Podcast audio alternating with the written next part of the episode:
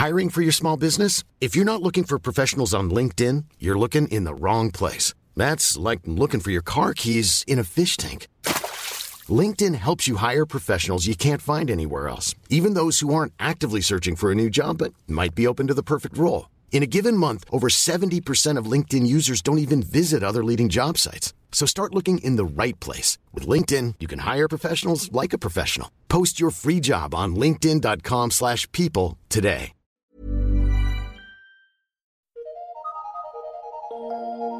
Eu sou Mário Persona e essas são as respostas que eu dei aos que me perguntaram sobre a Bíblia. Você perguntou se a comissão dada aos apóstolos não seria também para a igreja hoje. Essa dúvida sua vem nos capítulos 9 e 10 de Lucas, onde aquela comissão foi dada particularmente aos apóstolos. E lá não foi dada à igreja, porque a igreja não existia na época. Em Mateus 16, 18, Jesus diz: Edificarei a minha igreja mostrando que ela estava ainda no futuro. O verbo estava no futuro, edificarei. Uh, o que foi, só aconteceu então, se concretizou em Atos capítulo 2. Portanto, nos evangelhos nós temos discípulos judeus vivendo dentro do judaísmo e sendo comissionados por seu Messias, que era o rei esperado, para convidarem as pessoas a participarem do seu reino. Os milagres e maravilhas feitos no, nos evangelhos eram as credenciais que Jesus mostrava e também os discípulos mostravam, né, uh, para dizer como seria o reino do Messias na terra. Então, era, uma, era um, uma amostra do poder que haveria durante o reino do Messias na terra. Uh, Lucas 9, versículo 1 a 2 diz assim: E convocando os seus doze discípulos, deu-lhes virtude e poder sobre todos os demônios para curarem enfermidades e enviou-os a pregar o reino de Deus e a curar os enfermos. Lucas 10, 19 diz: Eis que vos dou poder para pisar serpentes e escorpiões e toda a força do inimigo, e nada vos fará dano algum.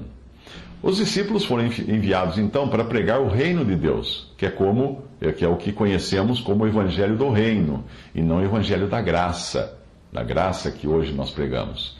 Esse evangelho do reino era o mesmo que Jesus e João Batista pregavam, e tinha a ver com a posição de rebeldia e desobediência de Israel que é a posição que eles haviam adotado diante de Deus, e também da rebeldia contra a sua lei.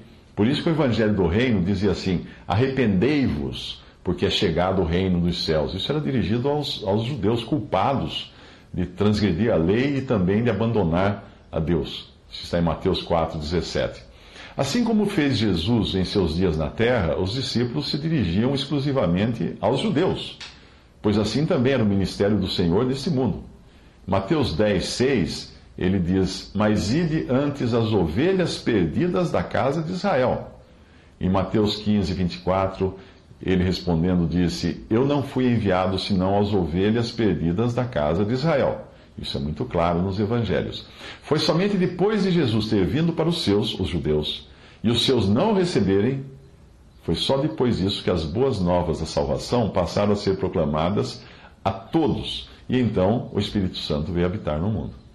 Em João 1, de 11 a 12, diz: Veio para o que era seu, e os seus não o receberam. Mas a todos quantos o receberam, deu-lhes o poder de serem feitos filhos de Deus, aos que creem no seu nome. Uma grande dificuldade que a maioria das pessoas tem para entender a Bíblia ocorre por considerarem que tudo o que Jesus e seus discípulos disseram e fizeram nos quatro evangelhos tinha a ver com todas as épocas, vale para todo o tempo.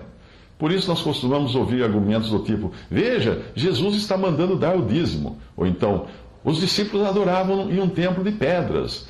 Ou então, eles precisavam obedecer ao sacerdote, coisas desse tipo, esses argumentos. Mas é importante entender que no período dos evangelhos nós temos o judaísmo, nós não temos cristianismo ali. Nos evangelhos você encontra uma ordem sacerdotal, um templo de pedras, um altar, dízimos, levitas, sacrifícios de animais Nada disso faz sentido hoje na igreja. Cristo aparece nos evangelhos como o Messias esperado por Israel. E é só depois de rejeitado é que ele passaria a ser o Salvador do mundo. Não é possível entender o Antigo Testamento sem os evangelhos, e não é possível entender os evangelhos sem as epístolas. Se no Antigo Testamento nós encontramos Deus tratando com um povo terreno, Israel, ao qual ele deu uma lei com mais de 300 ordenanças, nos evangelhos, nós vemos o Messias avisando da chegada do seu reino e convidando as pessoas a participarem dele. Ser participante do reino não era sinônimo de ser salvo, pois no reino nós vemos joio, que são falsos, e trigo, que são verdadeiros. Os dois aparecem no reino. Agora, na atual dispensação, nós temos a igreja, que não é Israel, e que tem uma expectativa não de habitar na terra, mas de habitar no céu, para reinar com Cristo sobre a terra, e não vivendo na terra no, uh, sob o reinado de Cristo. Mas nós não teríamos chegado aonde chegamos se Cristo não morresse, ressuscitasse, fosse glorificado e tivesse enviado o Espírito Santo.